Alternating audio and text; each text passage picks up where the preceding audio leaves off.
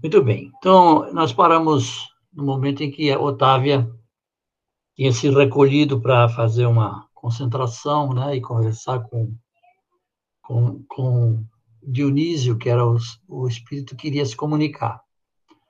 É, enfim, essa tela nós já lemos. Então, Dionísio começou a falar de suas necessidades espirituais, comentando a esperança de fazer-se sentir junto da família terrena e dos antigos colegas de aprendizado espiritualista, quando André notou que a médium lhe registrava a presença e a linguagem em forma de figuração e lembrança aparentemente imaginárias na esfera do pensamento. Este é o processo, o fenômeno de, de digamos assim, construção da comunicação entre médium e plano espiritual, que para a maioria de vocês isso é uma coisa muito corriqueira, né?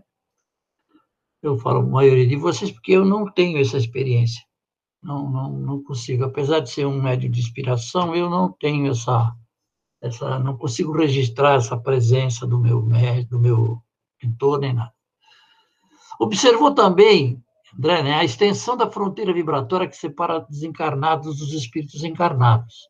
Porquanto, achando-se eles ali em frente a uma organização mediúnica adestrada, precisavam iniciar o trabalho de comunicação como se estivessem muitíssimo distantes, vencendo devagarinho os círculos espessos da resistência. Conforme comentamos na, na, na, na quarta passada, né? É, esse fenômeno é interessante a gente tomar o conhecimento, porque nós costumamos fazer a medição das distâncias pela, pelo referencial é, de de proximidade que temos com as coisas físicas. Mas no, no plano material isso tem uma outra dimensão, que eu confesso para vocês, não tenho a menor ideia.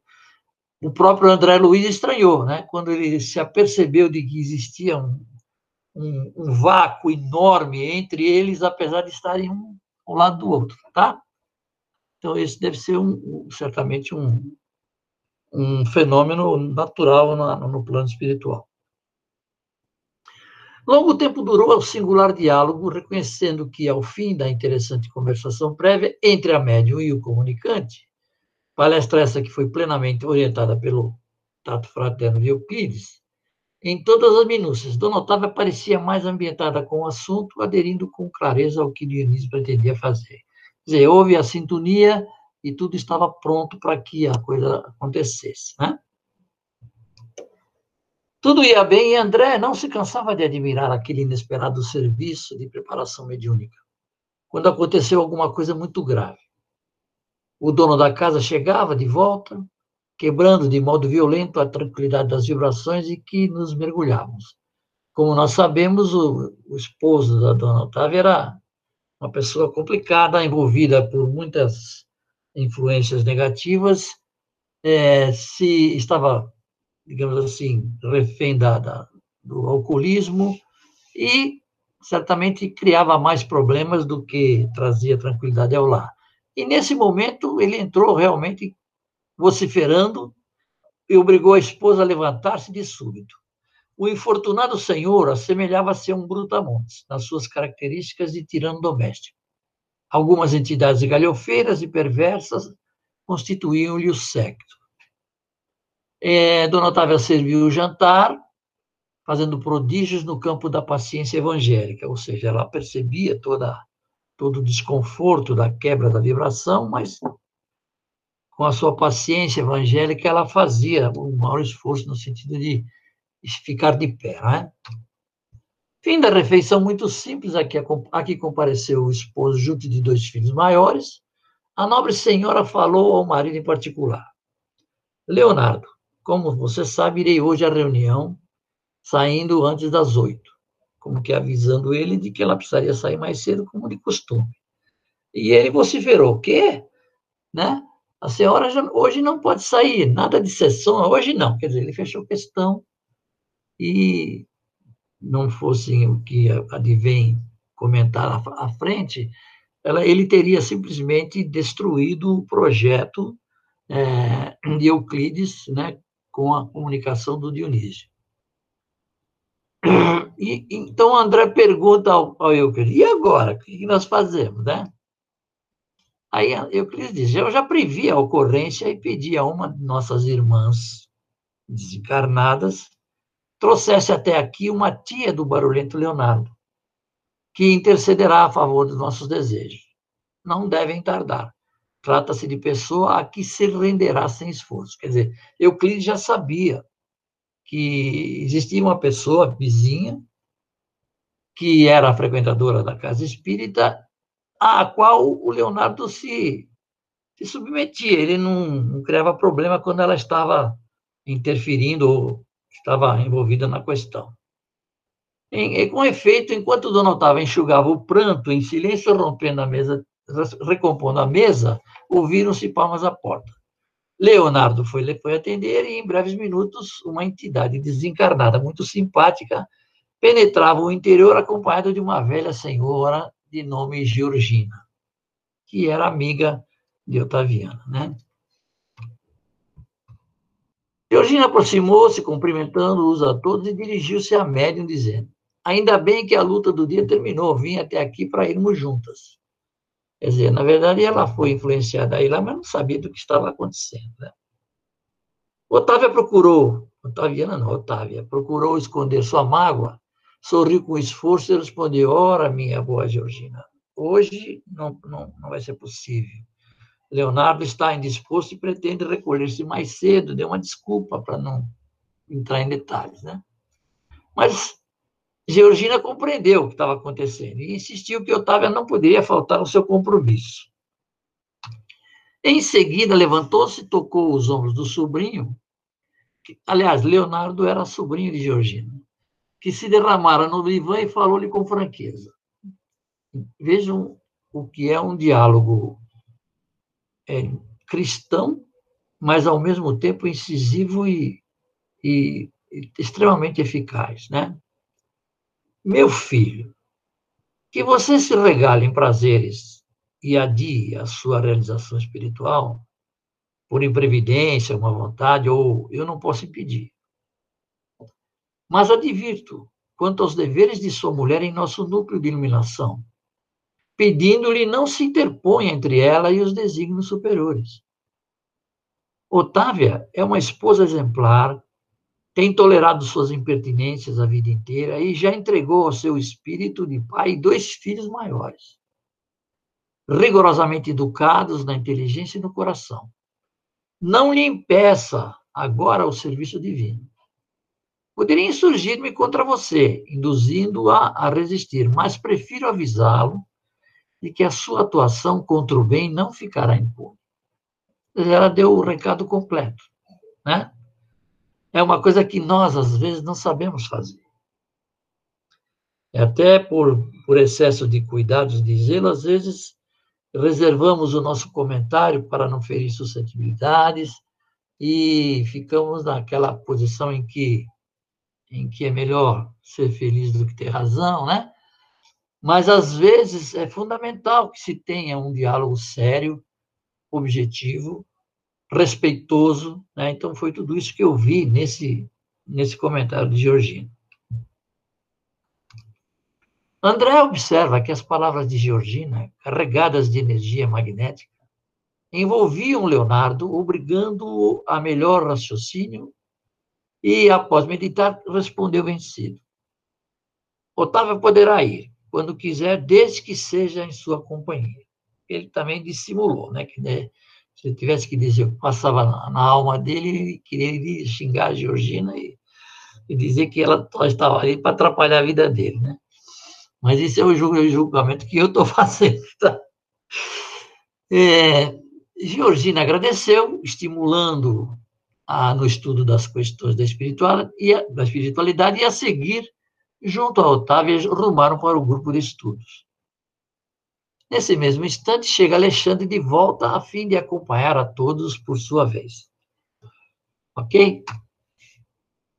André percebe que o instrutor notou de relance o estado de abatimento da médium, percebendo as dificuldades que se opunham à prometida comunicação de Dionísio, mas longe de se referir às advertências da véspera, ele próprio agora era quem se mostrava mais otimista, estimulando ao que notei o entusiasmo ao que notei é o André, né?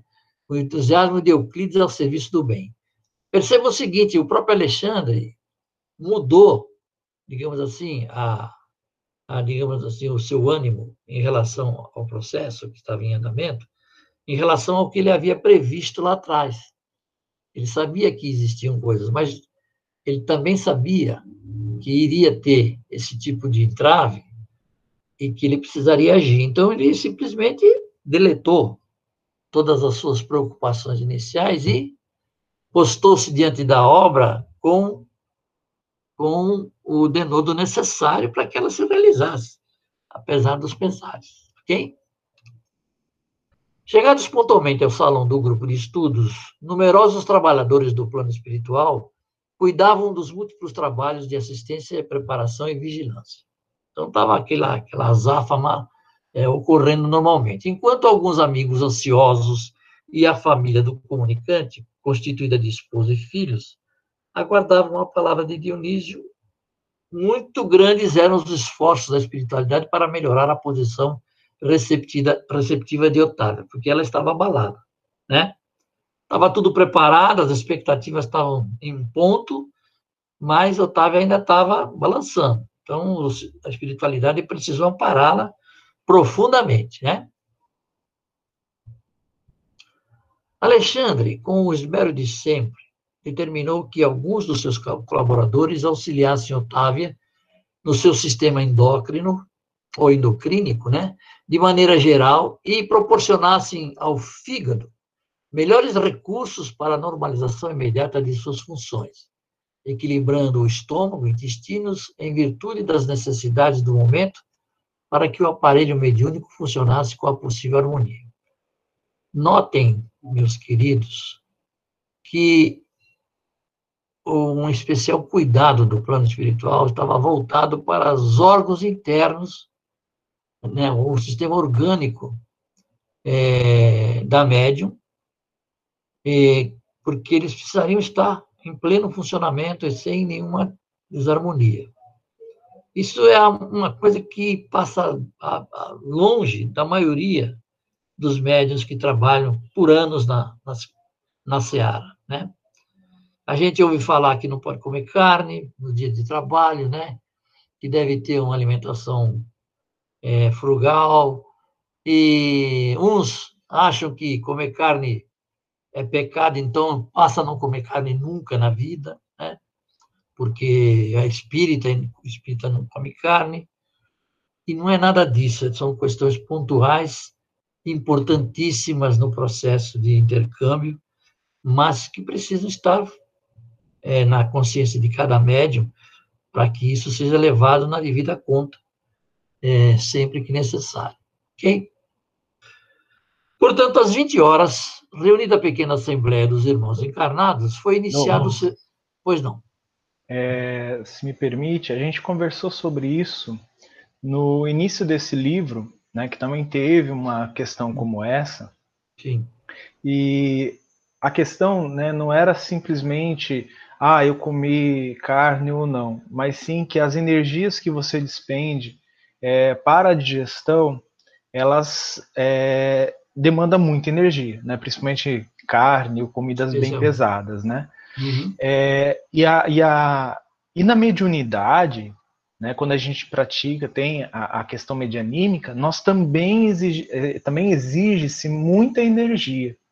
Né? Quem fala muito bem sobre isso é o Dr. Décio Iandoli Júnior, né? Ele nas suas palestras, nos seus seminários sobre mediunidade, ele fala é, a, a, a, quantidade de glicose né, que é o alimento, a Adriane pode me ajudar aqui, que é o que normalmente que o cérebro utiliza, né, para o seu funcionamento, que é utilizado na mediunidade. Então, assim, você tem um gasto energético muito alto na questão mediúnica, e aí você tem um gasto energético que é o, o para o cérebro, para a questão da, da, de usar essas faculdades, e aí você vai ter um gasto energético muito grande também exigido para o alimento. Né? Eu não sei, os outros médiums aqui da corrente podem relatar também, é, quando eu não vigio, né, nos dias de tarefa, quando eu não vigio a alimentação, eu exagero, eu tenho uma extrema dificuldade para qualquer tipo de mediunidade que seja, assim, vamos dizer, mais simples, né? Por exemplo, uma vidência. Eu tenho muita dificuldade com vidência, que é, para mim, é mais, mais fácil, né? E quando eu tenho esse, é, quando eu, exagero. E aí, é, se, se eu perceber que a evidência não está legal, é, incorporação ou qualquer outro tipo de que exige, que demande mais energia, está totalmente fora de cogitação. Então, assim, é, isso não é simplesmente uma convenção. Ele tem toda uma explicação, tem toda uma base, né, e tem todo um, um fundo é, do metabolismo mesmo, da, do desgaste energético físico mesmo. Muito boa sua intervenção, porque ela amplia e aprofunda o, o debate sobre esse tema, né? Sobre a questão da necessidade dos cuidados para que o, o organismo esteja em condições, né? É, nós vivemos, a energia é fundamental. Os espíritos têm poder magnético. E nós, além do magnético, temos usamos a energia física, a energia que, que, que, que está vinculada ao, ao, fluido vital e que alimenta toda a nossa estrutura orgânica. Né? Então, como você bem disse, a energia que, que concentra, é concentrada na, na, na glicose alimenta todo o organismo, porque é o alimento básico das células, quaisquer que sejam, é, é o açúcar né, que contém na glicose. Okay? Perfeito. E, é, valendo-se do concurso magnético que lhe fora oferecido, a médium sentia-se francamente mais forte, dizer, ela percebia o refazimento das suas energias.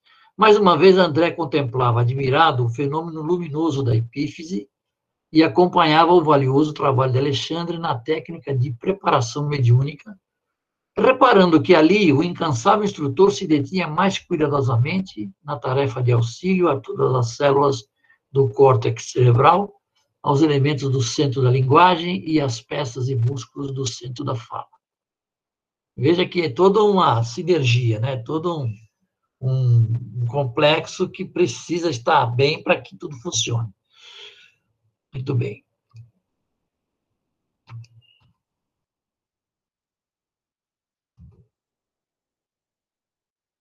Terminada a oração e o equilíbrio vibratório do ambiente, com a cooperação de numerosos servidores do plano espiritual, Otávia foi cuidadosamente afastada do veículo físico em sentido parcial, aproximando-se de Dionísio, que também, parcialmente, começou a utilizar-se das possibilidades dela. Essa figura aí é, é uma retratação do que deve ter acontecido no momento, né?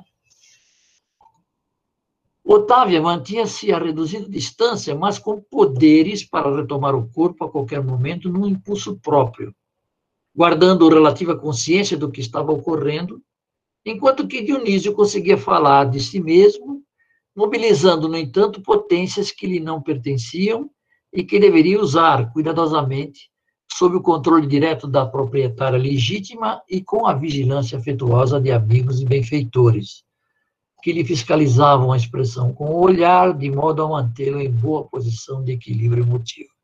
Então, na verdade, é, quem visse de fora essa, esse, essa cena, é, imaginaria que as, que as peças, né, os, os, os, os, os atores desse, desse, dessa cena, trabalhavam de maneira independente mas na verdade existia todo um conjunto de, de atenções que era, digamos assim, distribuída segundo as necessidades, quer pelo, pelo médium, quer pelo corpo físico dele, quer pelo comunicante, quer pela, pelo grupo de assistência espiritual que lhe dava suporte, ok? Douglas. Diga. É, nessa parte onde ele fala né, que Otávia ela, ela, estava a certa distância, mas ainda tinha é, o controle né, da situação ali da, do fenômeno. É, lá no, no, livro, que a gente vai estudar ainda, mas é bom, eu só vou pontuar aqui, Sim. Mecanismos da Mediunidade, do próprio André Luiz, no capítulo chamado Efeitos Físicos, ele fala assim, ó, um médium, ainda mesmo nas mais altas situações da amnésia cerebral, do ponto de vista fisiológico, não está inconsciente de tudo. Na faixa da realidade espiritual, e agirá sempre, nunca é feito de um autômato perfeito, mas na posição de uma consciência limitada às possibilidades próprias e às disposições da própria vontade. Então, o que ele está falando aqui, né, como a gente percebe né, esse, esse afastar da Otávia e o André Luiz relatando que, que ela está sob o controle ainda, então, mesmo quando eu falo assim que o médium está totalmente inconsciente, que ele é totalmente mecânico, é, o, o médium ele não perde o controle do, do corpo físico em nenhum instante. Mesmo aqui, como ele coloca, né, nas mais altas situações de amnésia cerebral. Né, mesmo aquele médium que depois das, da incorporação, depois da psicografia, não lembra de nada, mas ele ainda assim está sob controle inconsciente é, da situação. Né? Então, é, claro, a responsabilidade do médium é muito grande, principalmente em controlar. E é por isso que, às vezes, os nossos dirigentes, quando o médium permite que o espírito, na manifestação, utilize palavras de baixo calão, palavras ofensivas, uh, eu já vi dirigente, eu acho isso muito legal, falar assim, Juliano, presta atenção, assume o controle, Assuma. mantenha Exato. a educação. Então, isso é uma coisa muito interessante que a gente é, tem que saber. O médium nunca está totalmente desligado. Então, por isso que é, a dirigente sempre, e eu acho legal quando ela faz isso, chama atenção. Juliano, educação. Né? Então, isso é bem legal. E é esse pontuar né, de que a Otávia estava à distância, mesmo com todo o amparo da espiritualidade, e não sendo um irmão nosso infeliz que estava se manifestando, mas sim é, um saudoso irmão que estava é, se comunicando através dela, mesmo assim ela mantém o controle. Né? Porque eu acredito que talvez uma, uma, uma, uma atitude menos digna dele possa é, ser contida por Otávia. Né? Perfeito. Exatamente isso. A Cássia está corroborando com o que você está dizendo. É verdade. O médium estará sempre, desde que esteja desenvolvido e saiba do que está acontecendo, ele certamente tem controle da situação. Mesmo aqueles que, após a manifestação, têm amnésia, né? Porque, é, como a, que a gente costuma chamar de médium inconsciente, mas não é inconsciente. Ele só não se lembra. Mas durante o processo ele está consciente, sabendo o que está acontecendo. Perfeito. André percebe que o processo de incorporação comum era mais ou menos idêntico ao da enxertia da árvore frutífera. Aqui está fazendo uma analogia interessante. A planta estranha revela suas características e oferece seus frutos particulares. Mas a árvore enxertada não perde sua personalidade e prossegue operando em sua vitalidade própria. Ou seja, não há invasão da, da individualidade, né, caso, tá? Ali também, Dionísio esse eu, eu vou fazer um parêntese aqui para fazer um comentário. O, todo médium que é, digamos assim, responsável, tem o conceito de, o senso de responsabilidade muito grande, muito forte, ele, ele interfere, se não tiver um treinamento muito forte, muito durante muito tempo, interfere na comunicação, por quê? Porque ele, ele às vezes acha que é ele que está dando a mensagem, que não lhe, que não está condizente com, com, com o seu modo de pensar. Eu, quando, no início da minha, da minha tarefa de, de médium de inspiração, quando eu fazia preleções lá na, na casa é, Amor e Caridade, em Caraguatatuba, eu me lembro de ter episódios em que eu falava trechos inteiros que eu não concordava com uma palavra que estava sendo dito. Sabe? Quando você diz assim, eu nunca estudei isso, eu nunca li nada sobre isso, eu nunca vi isso. E, no entanto, está saindo da minha boca como se fosse um, um gramofone, né? E, e, a minha intenção era, era interferir mesmo, era de parar de falar. Mas, certamente, o meu, o meu protetor, o meu comunicante tinha mais força do que eu e ele mantinha E depois eu ia procurar saber, etc, etc, e certamente. Então, veja bem, esse, essa, essa, esse entrelaçamento entre as duas individualidades é um processo absolutamente inquestionável. Isso é fundamental. Por isso que o médium precisa estudar, para ele poder ter mais cabedal próprio, para que o espírito comunicante possa fazer uso com, com mais tranquilidade, ok? Continuando, ali também, Dionísio era um elemento que aderia às faculdades de Otávia, utilizando-as na produção de valores espirituais que lhe eram característicos. Mas naturalmente subordinado a médium, sem cujo crescimento mental, fortaleza e receptividade não, receptividade, não poderia o comunicante revelar os caracteres de si mesmo perante os assistentes. Ou seja, por mais que ele tentasse ser, é, digamos assim, o que ele era, que ele estava sendo o que ele era, mas essa essa mixagem entre o, o espírito dele e o perispírito da, da comunicante, né, do, do, do médium, é, não permitia que ele fosse, tivesse aparente, aparentemente a, a genuinidade que seria desejável para aqueles que o estavam observando, ok? Por isso mesmo, logicamente, não era possível isolar por completo a influenciação de Otávia, que estava vigilante, como já falamos, né? A casa física era seu templo, que urgia defender contra qualquer expressão desequilibrante. E nenhum dos desencarnados presentes tinha o direito de exigir-lhe maior afastamento, porquanto lhe competia guardar as suas potências fisiológicas e preservá-la contra o mal, perto ou à distância da assistência espiritual afetiva. Percebe? O plano espiritual não pode e não deve interferir.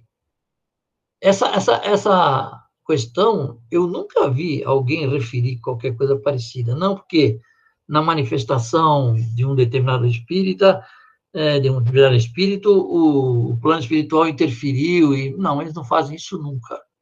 Não é permitido, né?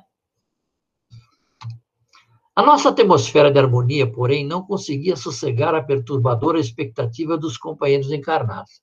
Havia um burburinho é, vibratório entre os, os expectantes, né? É, entre nós, espíritos que estavam acompanhando, prevaleciam o controle, a disciplina, o autodomínio. Entre eles, sopravam o desequilíbrio e a inquietação.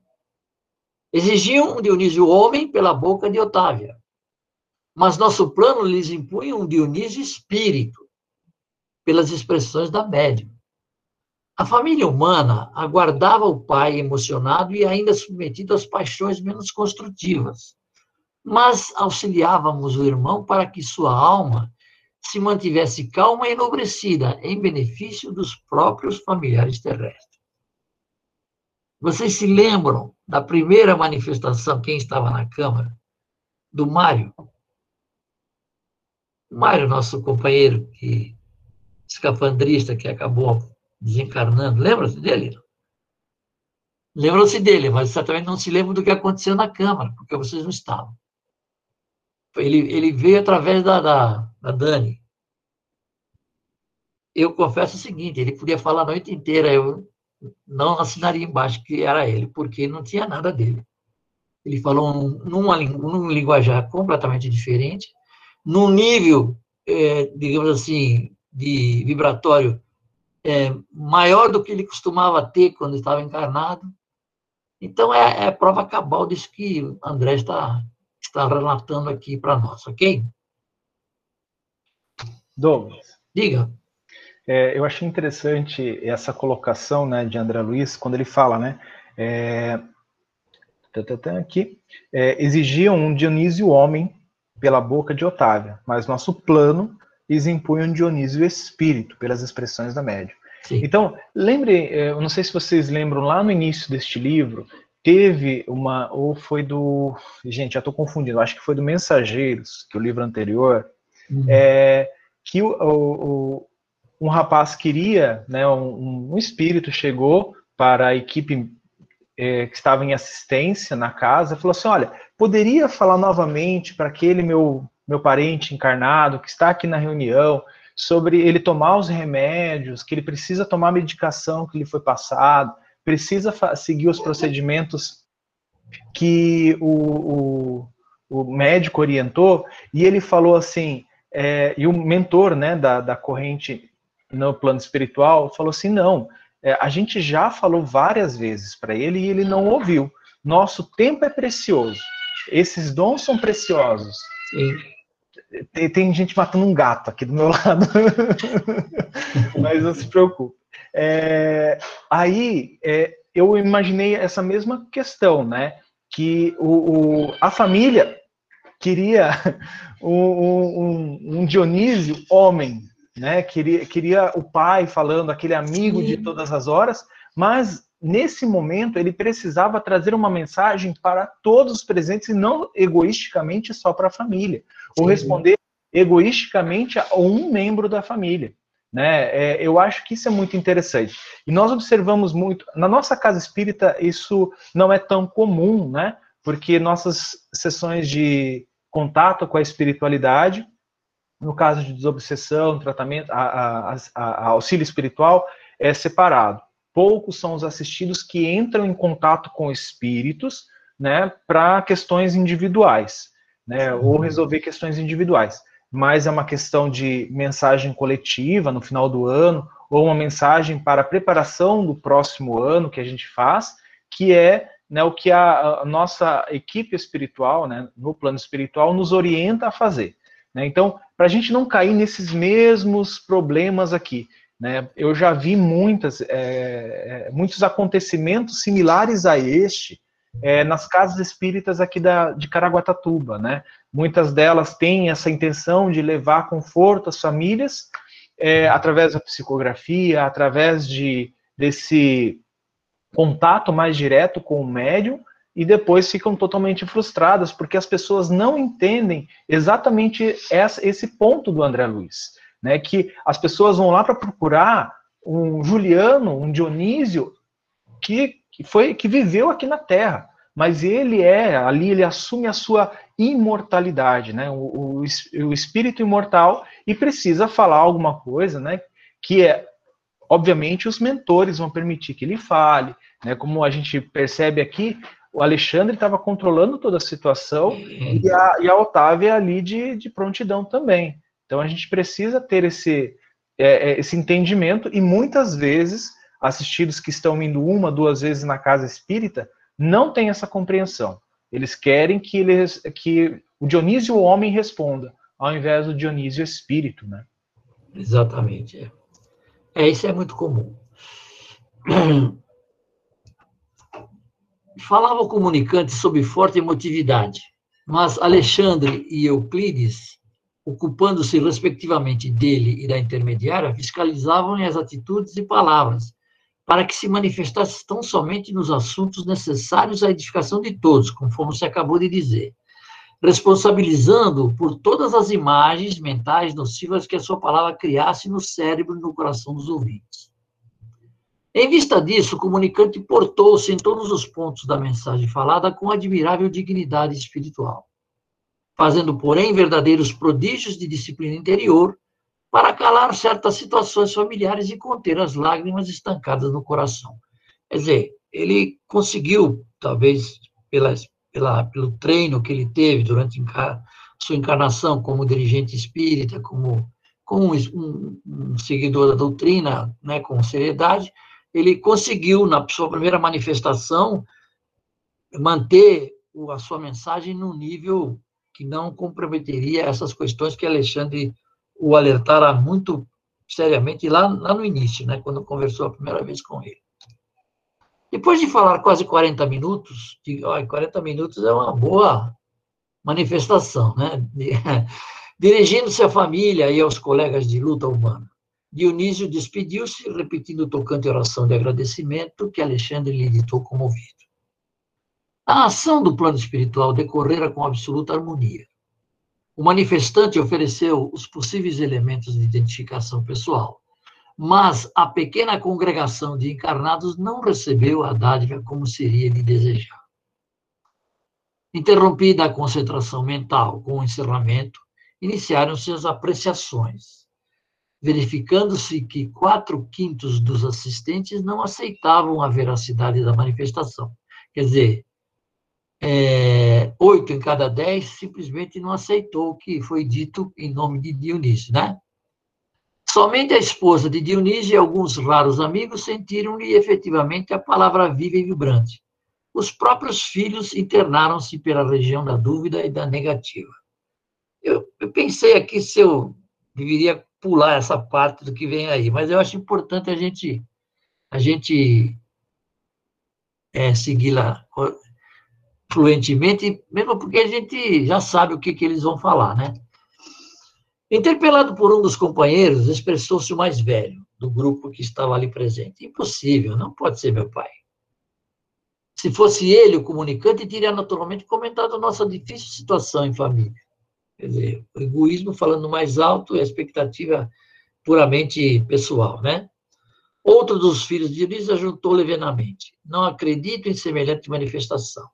Se fosse o papai, teria respondido às minhas interrogações íntimas. Ele ficou fazendo perguntas né, para que Dionísio respondesse enquanto estava se manifestando. Será que no outro mundo os pais não mais se recordam do, do carinho devido aos filhos? Veja que cobrança, né? No grupo em palestra, formado num dos recantos da sala, começou a insinuação maledicente. Apenas a viúva e mais três irmãos de Ideal se mantinham juntos da média incentivando-lhe o espírito de serviço através de palavras e pensamentos de compreensão e alegria. No grupamento, onde estavam os filhos, um amigo tocado de cientificismo é, afirmava solene. Quer dizer, cientificismo aqui, ele quer dizer aquele, aquela pessoa que, que é dono da verdade, né? Que sabe de tudo e tal, então já. Aí ele diz: não podemos aceitar a pretensa incorporação de Dionísio. Otávia conhece todos os pormenores da, da, de sua vida passada, permanece quase que diariamente em contato com a família e o espírito comunicante não revelou particularidade alguma pela qual pudesse ser identificado, como se ele vivesse em intimidade com Dionísio, né? ou tivesse vivido. Né? E acrescentou ainda mordaz: o problema da mediunidade é questão muito grave na doutrina o animismo é uma erva daninha em toda parte. Nosso intercâmbio com o plano invisível está repleto de lamentáveis enganos. Eu até diria que ele tem alguma razão, mas não é bem, nem, não é bem por aí, né? Um dos rapazes presentes perguntou de súbito: Considera, porém, o senhor que Dona Otávia seria capaz de enganar-nos? Não conscientemente, tornou o cientista, né? Entretanto, inconscientemente, sim. É, veja a desinformação que ele tinha. Né? A maioria dos médios é vítima dos próprios desvairamentos emotivos.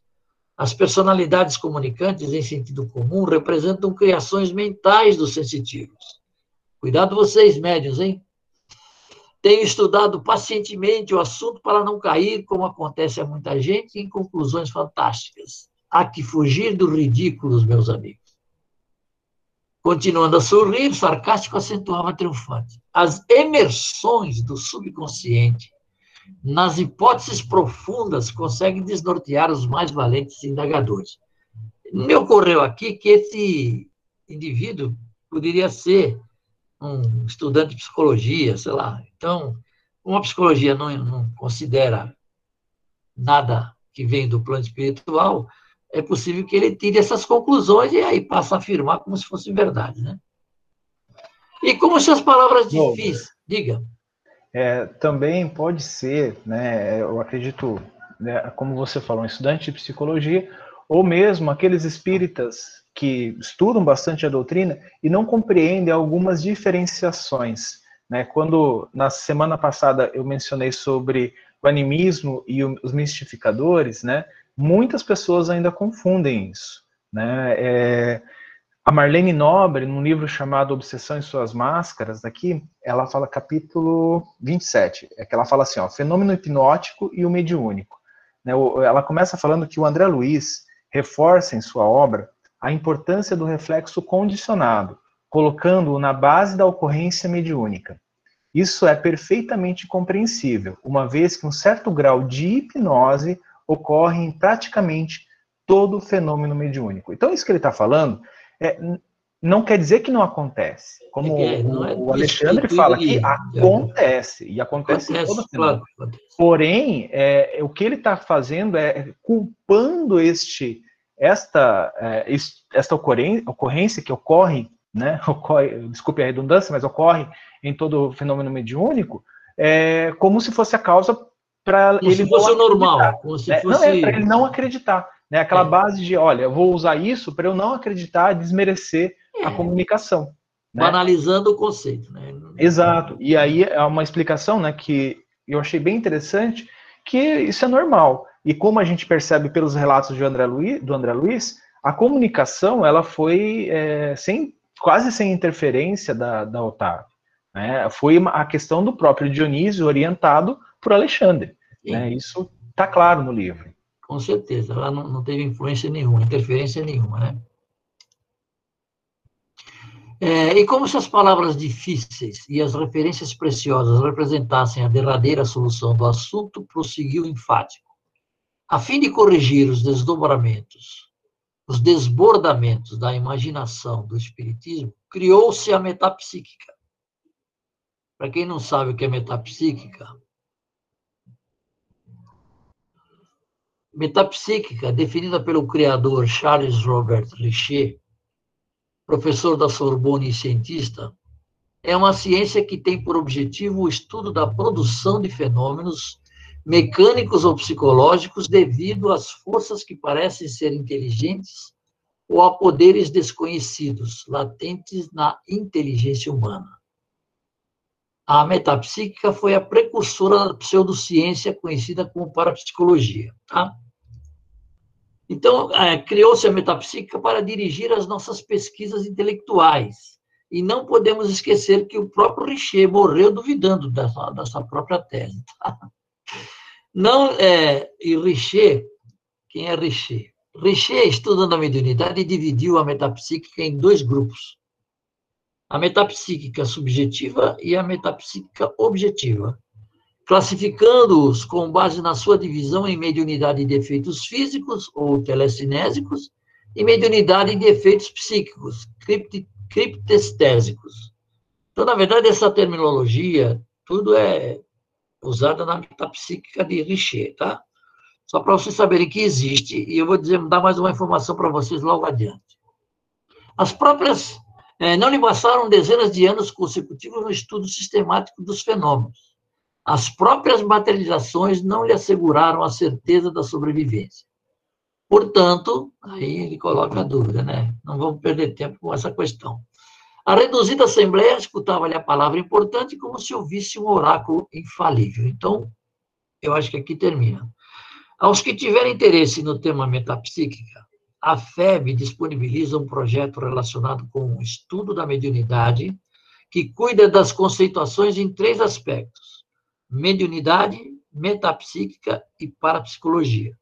Então, a FEB desenvolveu um, um trabalho e disponibiliza lá na, na, internet, né? Quem quiser, tiver interesse em saber, quiser enriquecer o seu estudo, é só procurar, tá?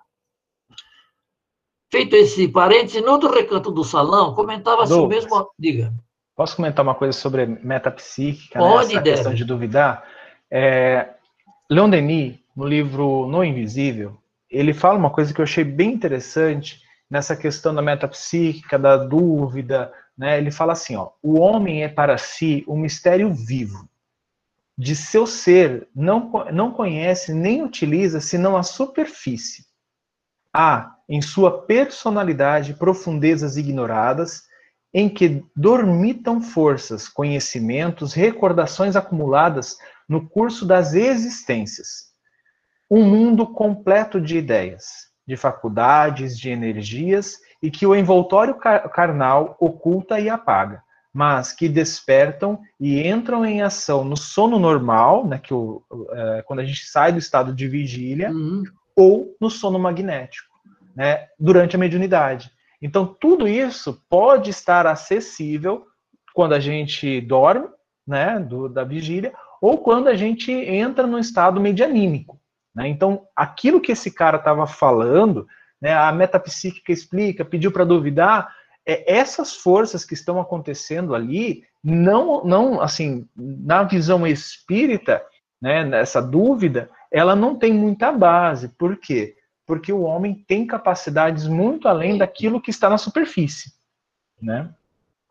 É, em verdade é o seguinte, a época em que Leon Denis escreveu era, digamos assim, a origem da, da doutrina codificada, né, da codificação da doutrina. E muita coisa foi informada depois pelos escritores, os mensageiros. Hoje, ultimamente, a irmã se está desvendando, né? Joana de Angeles sempre falou da psicologia do, do espírito. Então, tudo aquilo que Leon Denis coloca como, digamos assim, algo que precisa ser considerado importante, ele, ele mesmo não tinha uma, digamos assim, convicção a respeito, porque não haviam estudos profundos a esse respeito. Mas, olha, como você disse, é, o que a metapsíquica tenta explicar, do ponto de vista da, da ciência, a doutrina dos espíritos já esclarece plenamente. Então, não existem essas dúvidas a respeito, né? Ok? Muito bem. No outro recanto da, do salão, recomendava-se o mesmo assunto discretamente. Uma, pessoa dizia: Não acredito na veracidade da manifestação. Uma senhora relativamente moça. Afinal de contas, a comunicação primou pela banalidade. Nada de novo. Para mim, as palavras de Otávio procedem dela mesma. Não senti qualquer sinal concludente com respeito à possível presença do nosso velho amigo. Seria muito desinteressante a esfera dos desencarnados se apenas proporcionasse ao que nos, aos nos precedem as frivolidades que o suposto Dionísio nos trouxe. Além de tudo, ela fez um julgamento depreciativo, né? Talvez tenha havido alguma perturbação, disse o esposo da mesma senhora. Não nos achamos livres dos mistificadores do plano invisível. Enfim, a grande conclusão né, do grupo foi a, é aquilo que se esperava de um grupo que não tenha, certamente, condições de fazer uma avaliação correta do assunto. E ele abafava o riso, etc., enquanto André experimenta inusitada decepção no instante em que examinava o processo de incorporação mediúnica. Ninguém ali ponderava as dificuldades com que Euclides, o bom cooperador espiritual, fora defrontado para trazer a casa o conforto daquela noite. Ninguém ponderava sobre a luta que o acontecimento representava para a própria médium, interessada em servir com amor na causa do bem. Os companheiros encarnados sentiam-se absolutamente credores de tudo. Os benfeitores espirituais, na apreciação dos presentes, não passariam de meros servidores dos seus caprichos e voltar a voltarem do além-túmulo tão somente para atender-lhes ao gosto de novidades. Por raríssimas exceções, ninguém pensou em consolo e edificação, em aproveitamento da experiência obtida. Ao invés do agradecimento, na observação edificante, cultivava-se a desconfiança e a maledicência. Alexandre percebeu que Euclides acompanhava a cena com justificado desapontamento, agravado pelas advertências da véspera, mas praticando o seu culto de amor e gentileza, o instrutor recomendou-lhe o afastamento, confiando-lhe aos cuidados a entidade comunicante que deveria regressar sem perda de tempo ao lugar de origem. O instrutor acercou-se de André, espantado, e falou: Não se admire, André. Nossos irmãos encarnados padecem complicadas limitações. E, na verdade, eles é que estavam doentes, né? Mostrou a fisionomia confiante e sorridente e acentuou. Além disso, como você observa, a maioria tem o cérebro hipertrofiado e o coração reduzido. Nossos amigos da crosta comumente criticam em demasia e sentem muito pouco. Estimam a compreensão alheia, todavia raramente se dispõem a compreender os outros. Mas o trabalho é uma concessão do Senhor e devemos confiar na providência do Pai, trabalhando sempre para o melhor. Em seguida, fez algumas recomendações a alguns amigos que ficariam na tenda de realização espiritual e falou: Vamos. Né? E, ao se afastarem, rente à porta, um cavaleiro dizia ao diretor do serviço: Todos nós temos o direito de duvidar. André disse que não ouviu a resposta do interlocutor. encarnado. Mas Alexandre considerou, com a expressão fisionômica de um pai otimista e bondoso, quase todas as pessoas terrestres que se valem de nossa cooperação se sentem no direito de duvidar. É muito raro surgir um companheiro que se sinta com o dever de ajudar. Muito obrigado pela atenção de vocês, meus queridos. Um grande ensinamento foi nos dado nessa lição. Ainda hoje, o Francisco colocou, postou uma mensagem, é, e eu me vocês vão ver certamente aqueles que têm acesso ao grupo, vão ver que eu fiz um, pedi permissão para fazer um, um comentário. Não nos compete julgar nem discutir os objetivos dos que nos pedem assistência. O nosso papel é ajudar. Temos que fazer o nosso papel. Né? Assim haja espiritualidade. Quer dizer, se eles fossem pautar, embora Alexandre tenha alertado, olha, o grupo que está pretendendo isso não está em condições de receber essa dádiva, essa bênção. Mas anuiu e foi porque Deus ama aos ingratos e aos maus, como ama todos aqueles que fazem o bem. Então, não há por que nós é, ficarmos fazendo elucubrações sobre o comportamento do nosso próximo. Nós somos o próximo de alguém que está acima de nós. E eles não questionam aquilo que nós fazemos, aquilo que nós pensamos, as limitações que nós temos, e nunca deixam de nos ajudar, apesar da nossa ingratidão, da nossa, do nosso despreparo, da nossa pretensão de estarmos sendo ajudados quando deveríamos refletir sobre tudo aquilo que, que Deus coloca na, nos nossos pés para que possamos levar a nossa evolução adiante, é, quando deveríamos, na verdade, agradecer especialmente pelas dores. É isso aí, meus queridos. Espero ter deixado claro o que André quis dizer no livro para que todos possam ter o proveito melhor. Muito obrigado mesmo. Tá? Nós que agradecemos. É, foi muito legal, Douglas. É sempre é bom estudar é, este livro, né? E só para avisar o pessoal, semana que vem é, eu começo o estudo do, do capítulo 17, Doutrinação. Então leiam, é, a gente vai fazer uns, uns breves comentários e anotem dúvidas. Né? Eu acho que é bem interessante quando é, todos participam com dúvidas, com comentários, com interpretações pessoais, que agrega bastante. Tá bom? Alguém gostaria de fazer a prece de encerramento? Vamos encerrar uns cinco minutinhos antes hoje. Tá bom. A Rose faz. Ju, posso Pode comentar falar. uma coisinha antes? Vou tentar ser breve. Claro, claro, por favor. Sabe quando você falou de que muitos irmãos querem vir trazer uma mensagem, né? De Caraguá, principalmente, você citou. Eu lembrei, sabe, é, um acontecimento, porque teve uma época que, eu, que a minha irmã mais velha é, desencarnou de CA de mama, já fazia uns cinco anos. Ela era muito, ela era da Assembleia de Deus e uma pessoa muito, de muita fé, sabe, assim. E Daí eu fui lá, eu fui na psicografia do Bezerra de Menezes, lembra que tinha lá, na, na Francisco Wagner, uma coisa assim, né? Aquela avenida. E eu coloquei, porque a gente coloca lá, né, a data do falecimento e o nome completo. Aí eu coloquei Sônia Marlene. E é, fazia pouco tempo também que eu havia perdido uma amiga que eu trabalhei na UTI muitos anos aqui de São Sebastião. Ela era como uma irmã de CA de mama. Engraçado que quando a médium né, veio trazer a mensagem, eu fui colocando o nome da minha irmã, que era Sônia Marlene, e a outra, minha amiga, é Marlene. E veio é, um diálogo assim comigo, que foi a minha amiga e não minha irmã. Entendeu?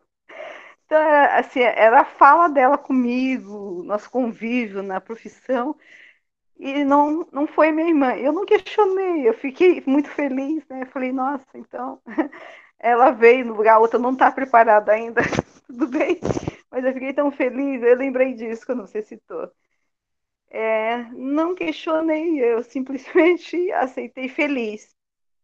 Acho que eu fiz bem, porque senão eu ia ficar julgando né, a moça, né?